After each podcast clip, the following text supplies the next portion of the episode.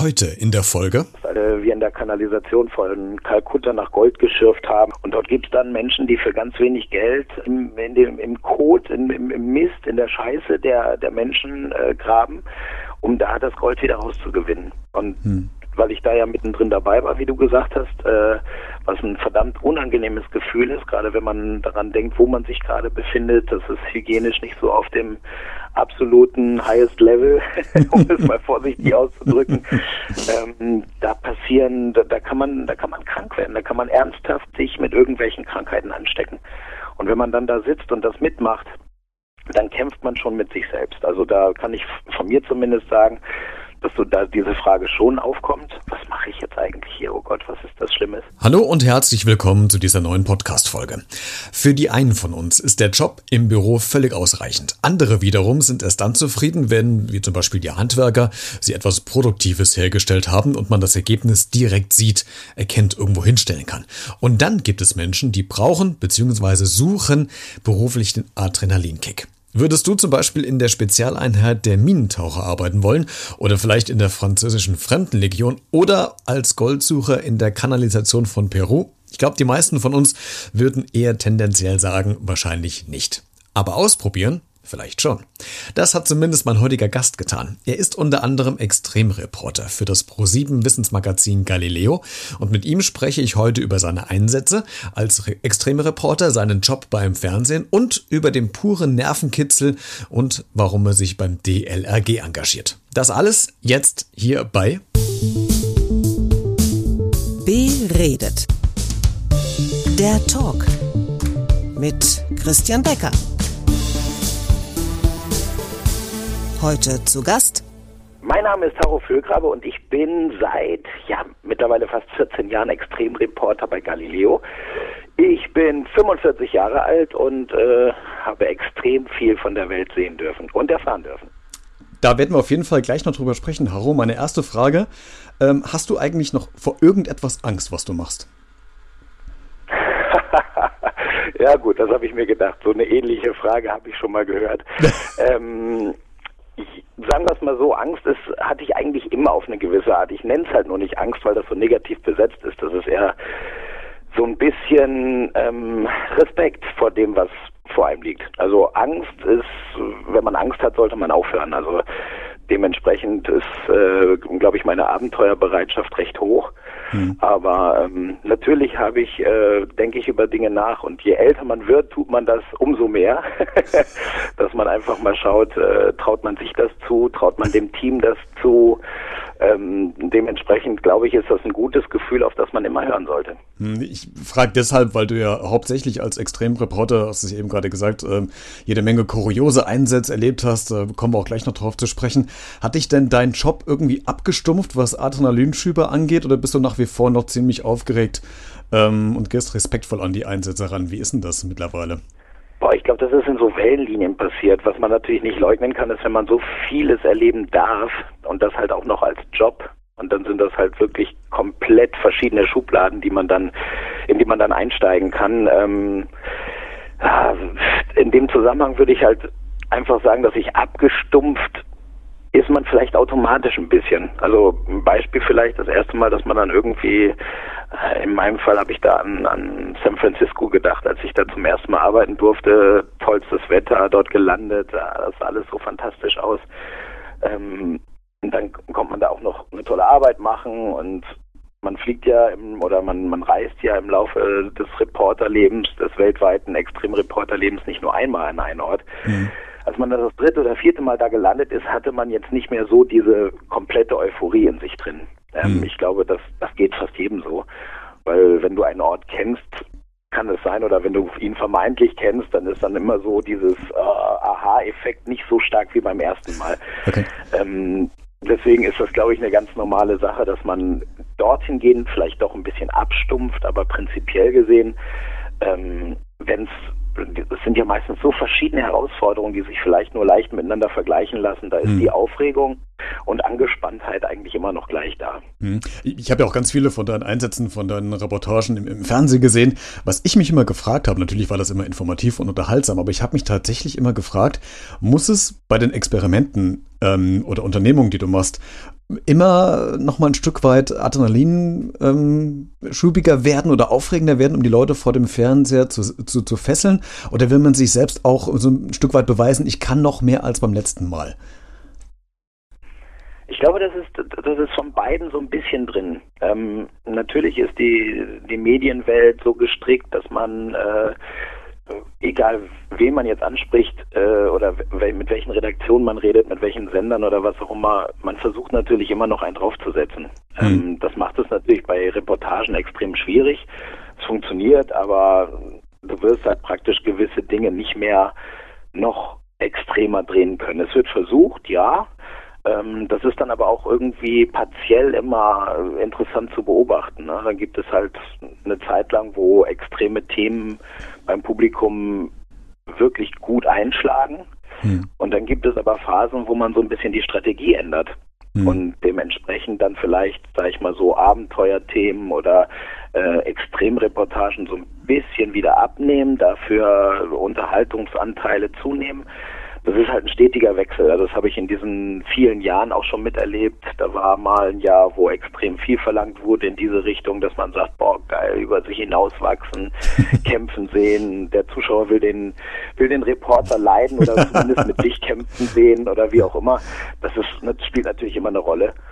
Aber ähm, ich, ich bin der Meinung, dass das etwas ist, wo man auch aufpassen muss. Also ich hinterfrage mich gerade auch deswegen, weil äh, es gibt ja dann auch viele Momente, wo man dort steht, etwas zu machen hat und man einen Grummeln im Bauch hat. Ne? Also wo man einfach sagt, hm, das ist jetzt doof. Und dann finde ich es wichtig und auch schön, dass wir das machen, dass man sich daran auch hält. Also dass es jetzt nicht irgendwie so eine Strategie gibt, wo man sagt, das zieht man jetzt einfach durch, egal wie, hm. sondern dass man das Innenleben so ein bisschen auch aufzeichnet. Gerade bei Geschichten, die dann mit Reportern gemacht werden. Hm. Das ist ja auch das, was es ausmachen soll. Du willst ja auch in eine Gefühlswelt eindringen als Zuschauer und den ein bisschen verstehen. Hm. Ähm, da gehört auch mal bei einer Geschichte ganz klar dazu zu sagen, du, das mache ich jetzt so nicht, das traue ich mich nicht, das möchte ich nicht. Hm.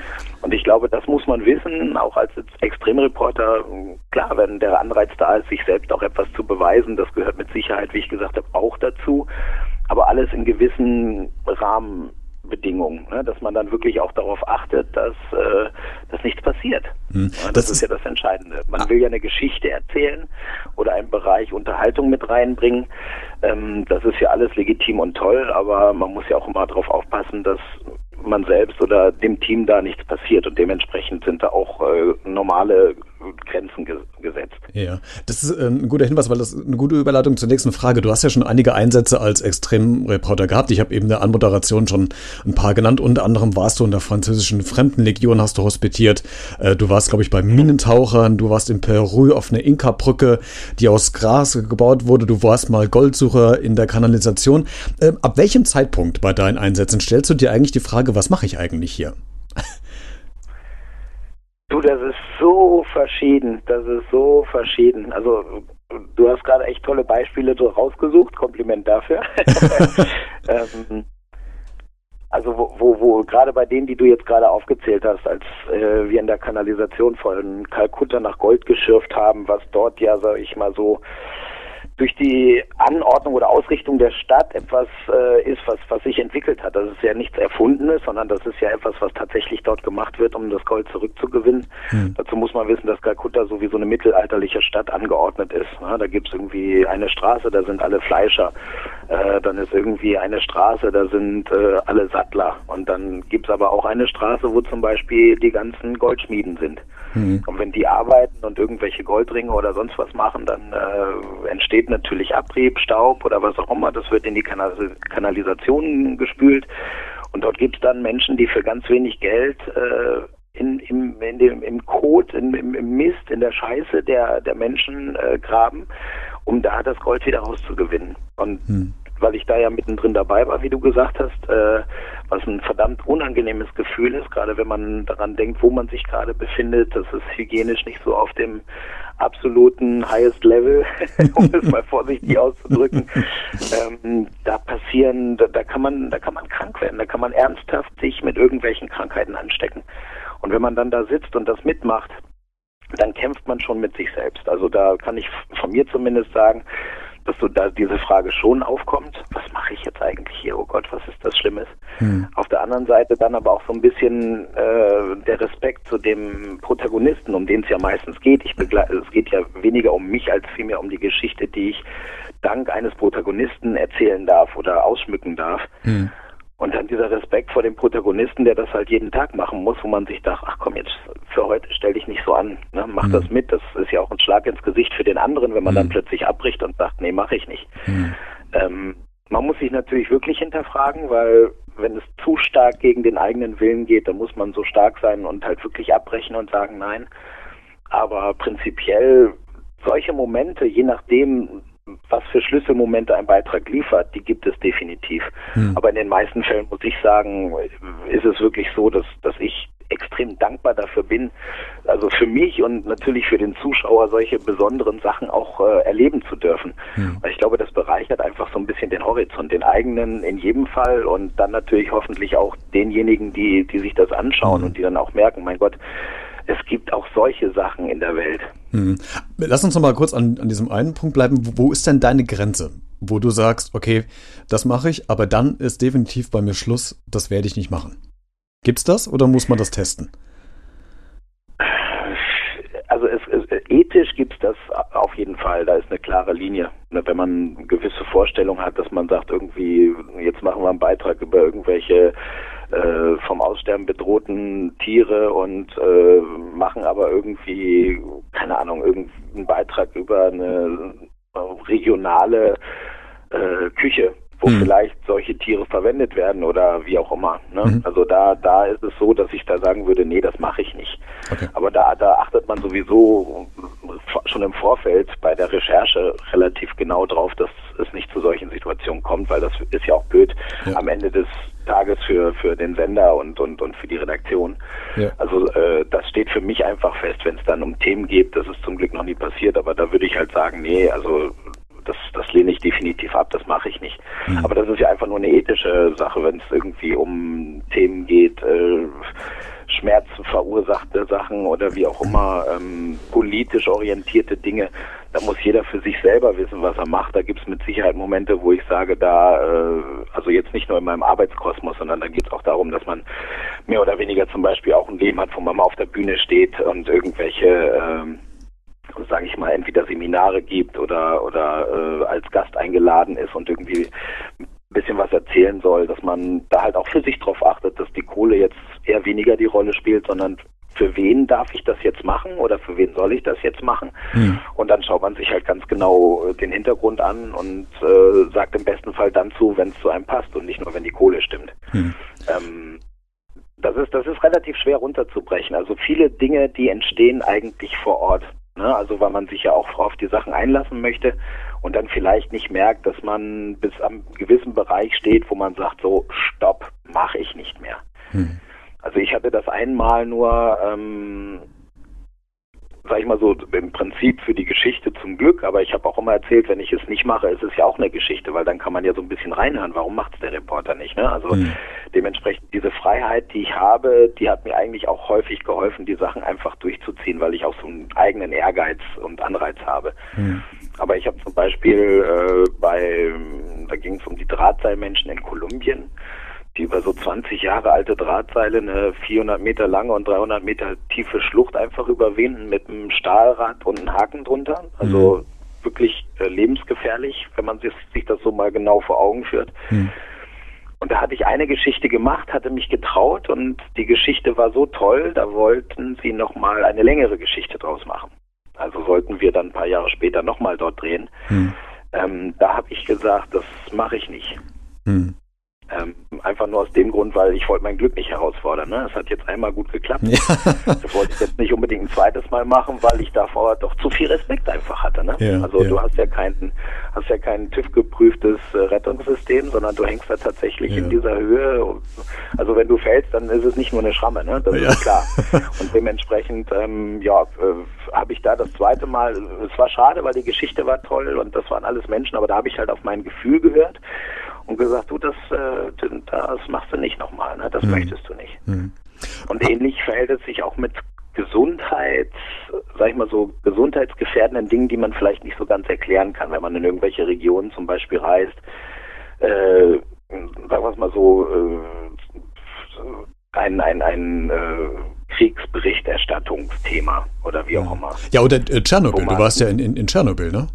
Auch. Genau, oder das wollte ich auch sagen, oder ja. halt praktisch solche äh, strahlenverseuchten Bereiche, wo man das ja auch nicht einschätzen kann. Ne? Du, du siehst es und schmeckst es ja nicht, du fühlst es nicht. Es ist, es ist eine Gefahr, die ist, äh, die ist einfach permanent da. Und man weiß nicht, ob sich das vielleicht irgendwie in fünf oder zehn Jahren, ne, Strahlung weiß man ja nie, hat das irgendwelche Folgeschäden. Ähm, da war ich zum Beispiel auch so, dass ich Tschernobyl wollte ich damals gerne machen, weil es einfach auch passiert ist zu meinen Lebzeiten. Also ich wollte einfach, ich war als Kind äh, in Anführungsstrichen betroffen durch Berichterstattung und jetzt mal ne, einen Tag lang eher drin bleiben und nicht rausgehen oder was auch immer. Ähm, das hat mich unglaublich bewegt und ich wollte die Geschichte dahinter so ein bisschen mehr für mich auch aufsaugen und mit Leuten vor Ort sprechen. Das war mir wichtig. Hm. Natürlich waren wir vorsichtig vor Ort, aber letzten Endes, wie ich schon sagte, man kann es ja nicht sehen, schmecken, man kann mit dem Geigerzähler hm. rumlaufen und da, hm. wo es halt äh, lauter surrt, äh, ist man möglichst nicht so lange. Ähm, was einfach nur eine Empfehlung ist, ne? aber hm. du weißt ja nicht, wie der Körper reagiert. Und dann muss ich sagen, diese Geschichte selber habe ich habe ich gerne gemacht, ähm, einfach um meine Neugier und, und meinen mein Wissensdurst zu stillen. Und dann ähm, war genau da auch die Anfrage, ob ich mir vorstellen könnte, nach äh, Fukushima zu fahren. Hm. Hm. Und da habe ich abgesagt. Es hat mich zwar saumäßig interessiert, weil es ja auch sozusagen passiert ist und man ein aktuelles Thema haben wollte oder was auch immer, aber da hatte ich ehrlich gesagt auch einfach ein bisschen zu viel Schiff. Und deswegen habe ich gesagt, das tut mir in der Seele weh, aber ich, äh, ich kann das Thema nicht machen. Mhm. Und dann wurde es umgesetzt, wurde schön umgesetzt, gar keine Frage. Aber ähm, ich wollte es nicht. Ja. Gut, ich meine, das ist ja auch, steht jedem frei zu entscheiden, wie, wie weitergeht und, und was er machen will. Ne? Ähm, Haro, ja, klar, logisch, in, in, Vorbereitung zu dem äh, Gespräch heute habe ich auch, auch mich äh, mit Freunden unterhalten und da kam eine Frage auf, das fand ich ganz interessant. Äh, wie viele Reisepässe hast du mittlerweile angesammelt? Oh, oh, oh, oh, oh, oh. Das ist äh, eine sehr, sehr gute Frage. Also ähm, ich darf ja mit, äh, mit äh, Sondererlaubnis äh, mehrere Pässe haben. Einfach aus dem Grund, weil ich, ähm, wenn ich zum Beispiel auf einer Auslandsreise war, das war früher viel äh, intensiver und viel mehr, als es heute der Fall ist. Aber hm.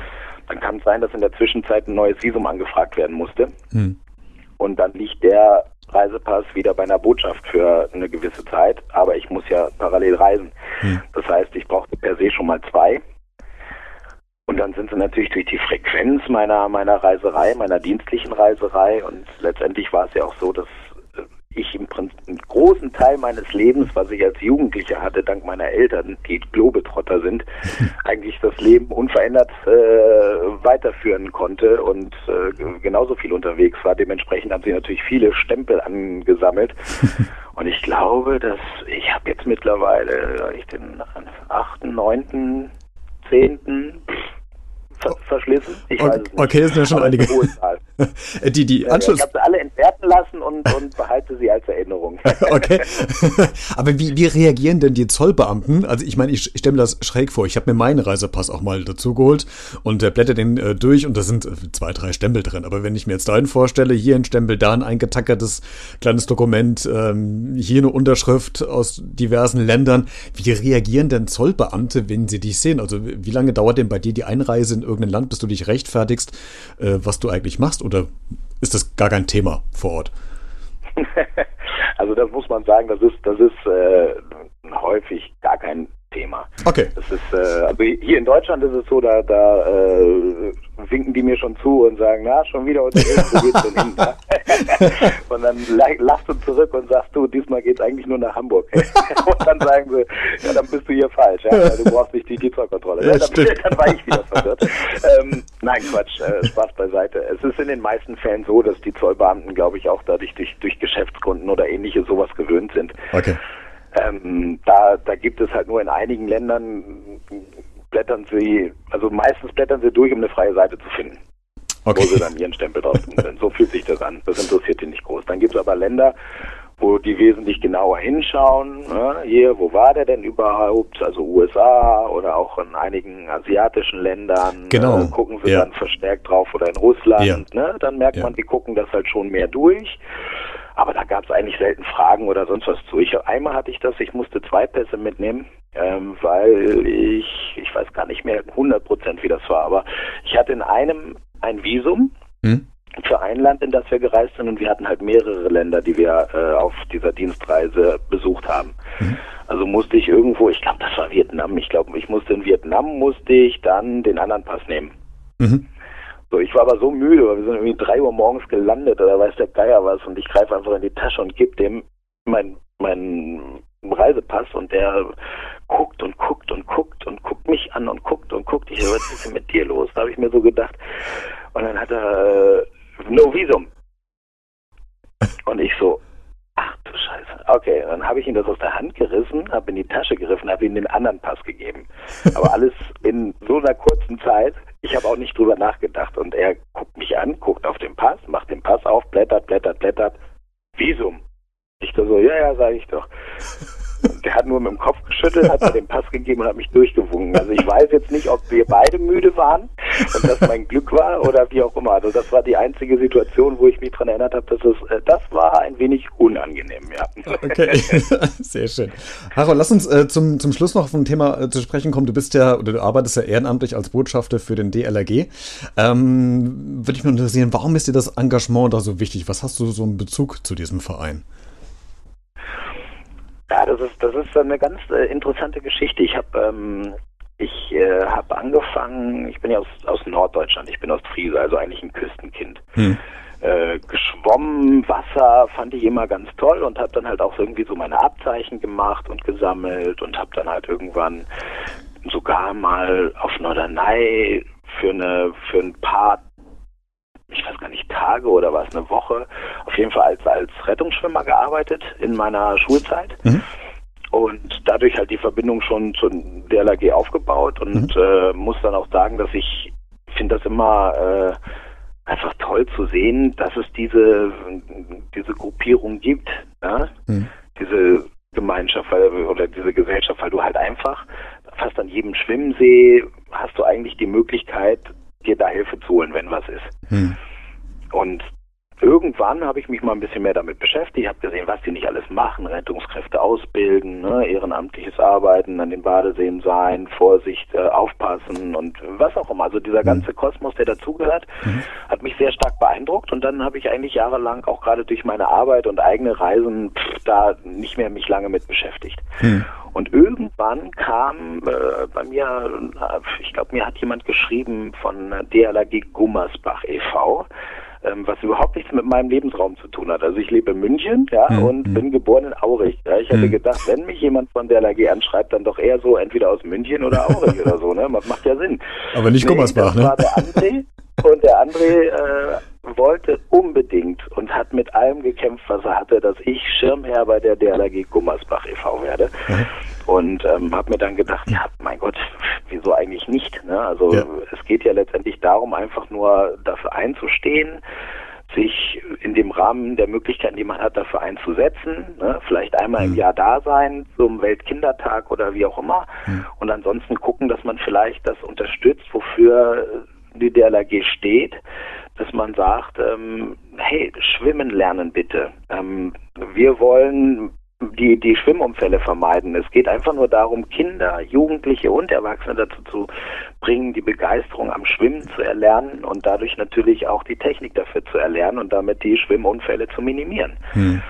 Ähm, eigentlich ein ganz einfaches Raster, was in uns allen irgendwie drin sein sollte, weil wer von uns möchte einen Freund, Freundin, Kind, was auch immer, dadurch verlieren, dass man halt im Sommer an einem wunderschönen See vorbeigeht und äh, der oder diejenige ins Wasser fällt und sich nicht retten kann. Ne? Mhm. Also äh, das gehört für mich ganz normal dazu. Das ist halt auch irgendwie so ein Sport und wenn man es beherrscht, dann ist es auch noch lebenswichtig.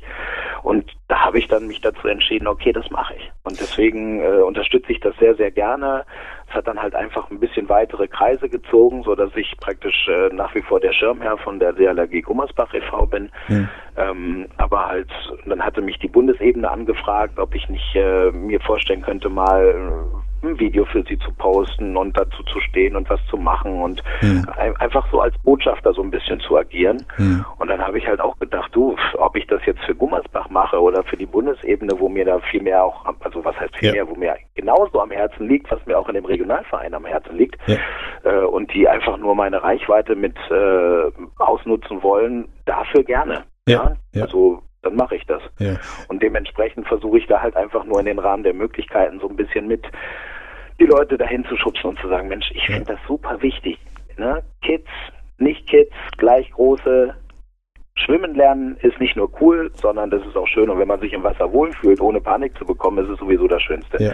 Und wenn man sich noch ein bisschen mit Gewässern auskennt und vielleicht mal einen Blick reinwirft und sagt, naja gut, hier kann ich nicht so gut reingucken, vielleicht sollte ich ja nicht reinspringen, dann ist das eine erfolgreiche Sache. Und nicht mehr und nicht weniger möchte ich halt auch damit so zum Ausdruck bringen. Absolut und auch super. Und letzte Frage, Haro, das ist nämlich vor dem größten Problem, was wir gerade momentan in Deutschland haben.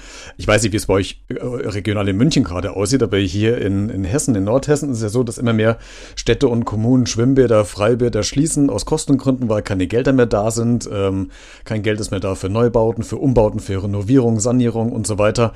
Siehst du da ein Problem ähm, auf uns zukommen, beziehungsweise kriegst du Rückmeldung von den äh, DLRG-Mitarbeitern, weil du bist jetzt ja nicht mehr aktiv in der Rettungsschwimmer-Szene tätig, aber kriegt man da irgendein Feedback dazu? Ja, ja, du, da habe ich mich auch mit, äh, mit beschäftigt. Das ist natürlich auch ein Thema gewesen, was der Bundesebene auf, am Herzen lag. Äh, da hatte ich mich auch damals engagiert. Da gab es die Kampagne, wo man, wo ich dann halt auch äh, ein, zwei Videos zu gepostet habe, ähm, wo es darum geht, was das für Folgen hat, wenn die Schwimmbäder schließen. Es ist ja auch in den meisten Fällen so, dass äh, keine Ahnung, großes äh, Spaßbad entsteht mit Rutschen, mit allem möglichen drum und dran, äh, aber keinen vernünftigen hm. Bahnschwimmmöglichkeiten. Genau. Ja. Ja. Und die sind natürlich, äh, ich meine, dafür sind komischerweise dann doch irgendwie Gelder da, ne? das mhm. merkt man dann. Die, die schießen dann schon raus und die, mhm. sag ich mal, so alteingesessenen richtigen Schwimmbäder, wo man halt auch viel leichter und besser Kurse geben kann, jetzt aus Sicht von der LAG oder anderen Sachen, auch von, von normalen Schwimmlehrern oder Schulen, ne, die da irgendwie darauf angewiesen sind, ihren, äh, ihren Unterrichtsraum zu bekommen oder die Unterrichtszeiten. Und ich sehe das schon als Problem. Also ich finde, dass das ist gar nicht, das ist größer als man denkt, weil ich hatte jetzt auch vor kurzem mal, vor kurzem ist glaube ich auch anderthalb Jahre her oder so, aber da war ich in Murnau da habe ich einer Freundin geholfen, weil da ging es um genau dieses Thema. Da wurde wieder ein Schwimmbad geschlossen und die Kinder müssten dann irgendwie, keine Ahnung, gefühlte 45 Minuten bis anderthalb Stunden irgendwo hinfahren, um dann halt irgendwie dort die Möglichkeit zu bekommen. Aber dann ist auch noch nicht mal klar, äh, dass es da irgendwelche Schwimmzeiten zu vergeben sind, weil so viele die die Anfrage dahin stellen. Ne? Mhm. Und all diese Sachen, die sind, ähm, ich finde es schon ein bisschen besorgniserregend. Ich meine, man kann auf viele verschiedene Arten und Weisen dafür sorgen, dass man in seinem Umkreis den Leuten ans Herz legt, einfach, äh, egal ob Kinder oder Erwachsene oder was auch immer, das, das Schwimmen auch zu lernen. Mhm. Aber die Möglichkeiten werden immer mehr beschnitten. Ne? Und das ist, äh, für mich war es immer selbstverständlich. Da war im Sommer immer irgendwie Schwimmunterricht und das war überhaupt gar kein Problem. Und manchmal hat es genervt als Schüler, äh, manchmal war es gut.